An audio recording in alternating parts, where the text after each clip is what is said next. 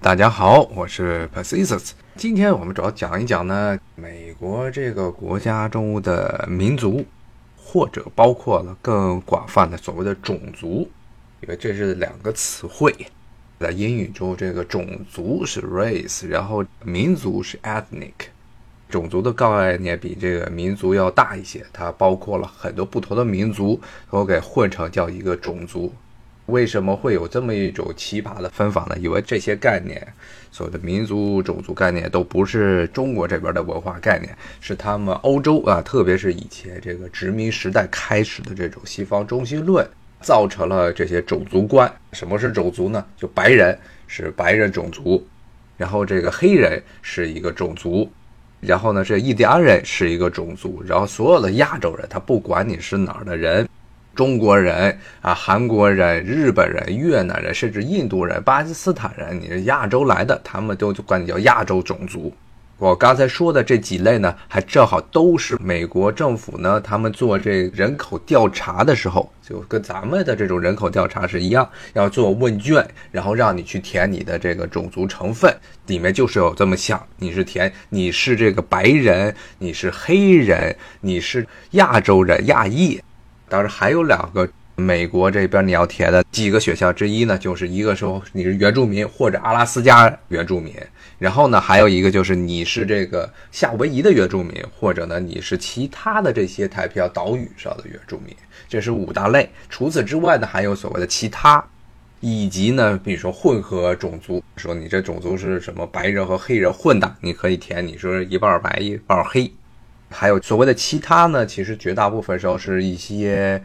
也是混血的种族，什么样的种族呢？比如说是拉美地区很多的混血人，那他不认为自己叫做混血，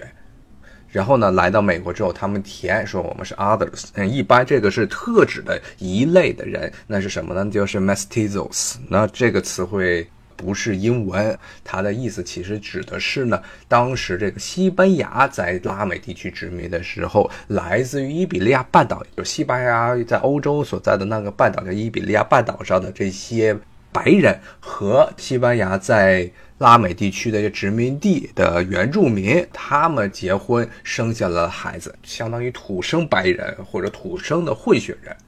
这是呢。美国，我刚才说的这几类呢，白人、黑人。然后亚裔，然后原住民，也包括的是美国大陆的原住民，以及包括太平洋岛屿的原住民，以及其他类混合。这是美国政府对于种族的一个定义啊。那么在历史上，如果听过我之前的节目，听众都还有印象，就是美国在历史上是非常非常强调所谓的白人至上。之前我也说过，包括讲到排华问题呀，包括讲到黑人他们在美国以前受到的歧视，就这些。些美国政府原来很多的这些政策都是确保所谓的白人种族能够占据美国政治经济的核心地位，但是这种带有很强烈的这种伪科学的种族主义倾向的这个东西，已在一九六零年代随着民权运动的高涨，名义上是被推翻了。当时黑人的民权运动，这马丁路德金，还有呢不太为中国人所熟识的。Malcolm X，他们这些黑人起来闹，又特别是这些暴力倾向的好多黑人团体，最后呢，使得美国政府，特别是当时的美国政府是这个民主党，林登·约翰逊，他是一个喜欢标榜自己是个进步政权的总统，推动了这个民权法案的颁布，从而确保了在政治上、名义上所有的种族。美国到现在为止，这人口普查也还要规定的这些种族，他们在名义上在政治上是平等了。那么呢，可能听众就会问了：你说这个美国人说白人、黑人，那什么是白人？究竟什么是白人？那么为什么他们要这么定义？其实最早最早，对于这个美国种族的白人的定义是非常狭窄的一个定义，也就是。对美国文化可能稍微有些了解的人都知道，有一个词汇叫 WASP，什么意思呢？就是白人、盎格鲁撒克森人，然后是新教徒 （Protestants），说这样的才是这美国是文化的核心。其实所谓的这盎格鲁撒克森人，在以前美国刚独立的时候，是和白人是划等号的。就是这些当时这个美国从英国独立之后，他们这些国家这个新成立的这个政权中的绝大部分的所谓的政治家、国父，他们对于所谓的文明人的定义就是白人，然后就是这些英国裔的。当时这从盎格鲁撒克森人，说英国人自称是盎格鲁撒克森人的后裔啊，说这些人在美国的后代才能称之为文明的白人。如果不是这个范围内，就算你的皮肤再白，长得再像英国人，比如说他们的邻居，当时也是被英国统治的爱尔兰，爱尔兰人在很长一段时间不认为是白人，为什么呢？一，首先他的种族他不是盎格鲁撒克森人；二，更重要更重要的，他们是天主教徒，不是新教徒。这是在当时是一个大是大非问题。一直到了十九世纪，十九世纪中叶之后，天主教徒在英国这种天主教信仰在英国才重新被合法化。之前是禁止天主教徒。在公开的场合下做任何的这些礼拜，甚至呢，他们警察会不定期的去搜查有谁在自己家里偷偷的做天主教的宗教仪式。当时天主教被认为是那个灾难，在英国被认为是灾难，这种观点也被带到了美国。所以一直到了这个十九世纪末之后，随着爱尔兰人、爱尔兰裔的美国人在美国的数目越来越多，尤其是爱尔兰人，即全民是信天主教的。后来，美国才对天主教慢慢的产生了一些变化，但是一直到今天，其实你如果去很多美国东北部还有北方的很多州，你会明显的感受到当地很多人对于这种天主教的一种敌视，一直都还存在。特别是新教、新教徒这样优势的地区，很多人认为还是这么认为，说美国人不能选一个天主教的总统上来。当时。选了肯尼迪上来就出了事儿，说肯尼迪因为他是一个爱尔兰裔的天主教徒，也是美国历史上到今天为止唯一的一个天主教的总统，这是一个很一直到今天在很多这些保守的美国人的心中，天主教徒都是不可被信任的。天主教徒他的这种出身就意味着他跟白人，如果你要是放在十九世纪初、十八世纪末、十九世纪初，那他甚至都不能称之为白人，你长再白也不行。刚才说的是最早的，他们这些美国人，美国的这些国父们，其实当时如果听过我之前节目讲这个美国移民史的人，可能也还有点印象。当时他们就规定了，说只有这样的盎格鲁撒克森的新教徒才能称之为白人，其他的都不能称之为文明人。他不能称之为文明人。如果这样的移民来到美国，甚至我们都不能不应该给他们美国公民的身份。但是呢，因为随着美国的国土面积不断的扩大，很多地方都空着，尤其是被从印第安人手里抢过来的很多土地。之前我也跟大家讲了，尤其是这个南方的很多土地，他们美国对墨西哥北部领土的征服，其实很大程度上是他们那些白人的奴隶主为了让奴隶不能去逃跑，所以把这些土地给征服了。但土地征服了，这地方上面没有人呢，怎么办？后来呢，联邦政府在这个南北战争的时候。制定了一个很有趣的法律啊，林肯当时当政的时候叫做宅地法。宅地法呢，这个东西呢，就是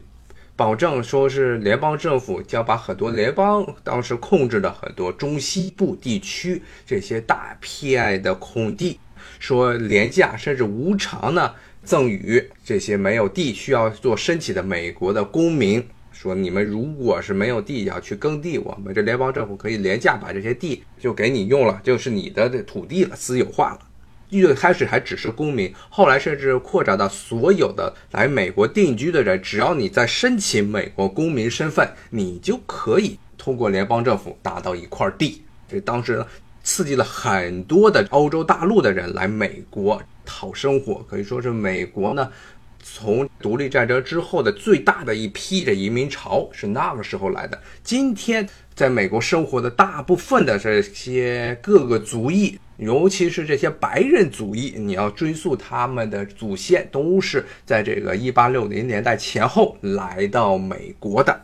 今天我跟大家讲。美国的一些民族成分呢，种族成分、民族成分，其实也是想不是只是简单单的介绍这个这些民族他们是怎么来的，主要是我想通过这介绍这些民族，能够给大家展示一下美国有十九世纪、二十世纪的这个社会的大环境啊。比如说刚才说到的这个宅地法，没有这个宅地法，比如说现在在美国的瑞典裔的白人，比如说什么挪威裔的白人、丹麦裔的白人，包括很多的德国裔的白人，现在都称之为白人了。这些人他们就来不了美国，因为没有土地。当时这个宅地法，其实林肯政府颁布这个白宅地法也是有原因的，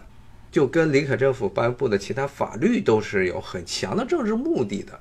整个政治目的就是要和这个南方做对抗，啊，为什么这么说呢？因为你这个当时这个联邦政府给这些单独的小家庭廉价或者直接无偿赠予土地这种事情呢，只会带来了所谓的自耕农。就比如说咱们按照以前的这定义，比如说什么中农或者富农这样的小规模的生产者的数目会比较多，但是对于南方人，当时美国的南方人来说，这种做联邦政府做法是非常不得到他们这个支持的。为什么？因为南方都是庞大的这个奴隶种植园儿，是一户有钱人家，然后圈一大片地，然后让这些奴隶们在上面耕作。而不是自由的农民在上面自己耕地，所以呢，南方的这些农业主希望的是让这些土地，联邦政府当时的这些控制这些土地能够完全的推向市场，全面市场化，然后市场化在市场化基础上进行私有化改造，而联邦政府呢，其实是带有一定的福利性质的对这些土地进行私有化。为什么他们希望是全面私有化呢？因为把这个土地的买卖全面推向市场，因为这些奴隶主有钱呀。你要联邦政府真的把自己的地吐出来，吐出来之后呢，首先这些购买大量土地的都是这些奴隶主，那些刚刚来美国或者来美国的一些新移民，包括美国本地没有土地的这些人，你要或是在市场上去买土地，那你肯定抢不过这些奴隶主。所以联邦政府的这个法律。当林肯政府弄这个法律，他就是为了得到北方的这些支持者，或者说是废奴主义者的支持，包括甚至呢，很多原来对政治中立的这些市民呢，也能通过因为获得土地，来支持北方林肯政府的这些废奴政策。那么带来的一个意想不到的，也不能说意想不到，应该是他们其实也预见到了，但是呢，没有想到会有这么庞大的这欧洲的。这些移民团体，就像特别是刚才我说的这些北欧的这些地区，包括还有就是英国本地的苏格兰、爱尔兰，都开始在那个时代大批的来到美国。当然，这个北欧地区像。如果有听众来过美国的话，会发现在这个美国的中部、中西部地区，特别是靠北的这些地区，什么明尼苏达州啊、北达科大州啊、南达科大州啊，还有什么这个威斯康星州啊，这些啊冷的特别厉害的这些地方啊，这些地方都是，说实话，呃我自己的观点觉得是有一些不太适宜人类居住，因为那冬天冷的走走的，有的地方比东北还冷啊。基本上出门这腿颤，然后夏天呢又热的要死，不仅热的要死，还刮龙卷风，有的时候还会出现龙卷风的情况，一年四季变化非常大，极端天气很多。如果大家对天气气候感兴趣的话，都知道美国是这个世界上最出名的。观测龙卷风的圣地啊，特别是中西部这一片大平原，从加拿大咵一直到墨西哥湾，就是一览无余的大平原。然后上面经常会出现大气的波动，然后就啪来一个这个夏季的时候来一个龙卷风。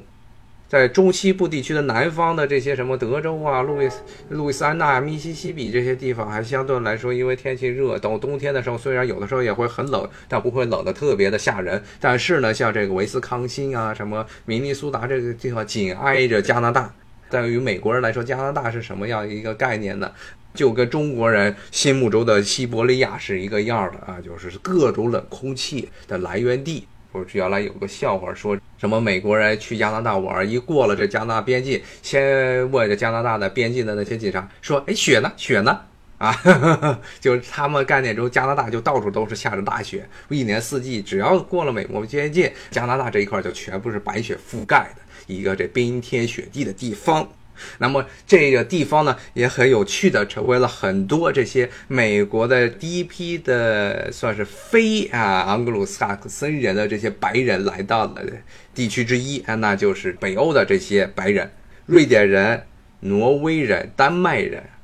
当时呢，这些人来到美国的原因呢，就是因为美国政府允诺说，这个你如果是外来的移民。来到这片土地之后呢，只要你申请美国公民的身份，就可以，我们就可以给你一片土地。所以呢，当时尤其是很多的挪威呀、瑞典这些很多的宗教派别，什么贵格宗啊、什么塞西里宗啊这些教派呢，就鼓动了瑞典啊、挪威这当地啊比较穷的这些农民，没有土地的农民，说你们就去新大陆讨生活吧。咵，当时就来了一大批。这个时候呢。就发生了很多的问题。好，今天谢谢大家的收听，咱们下回再见，拜拜。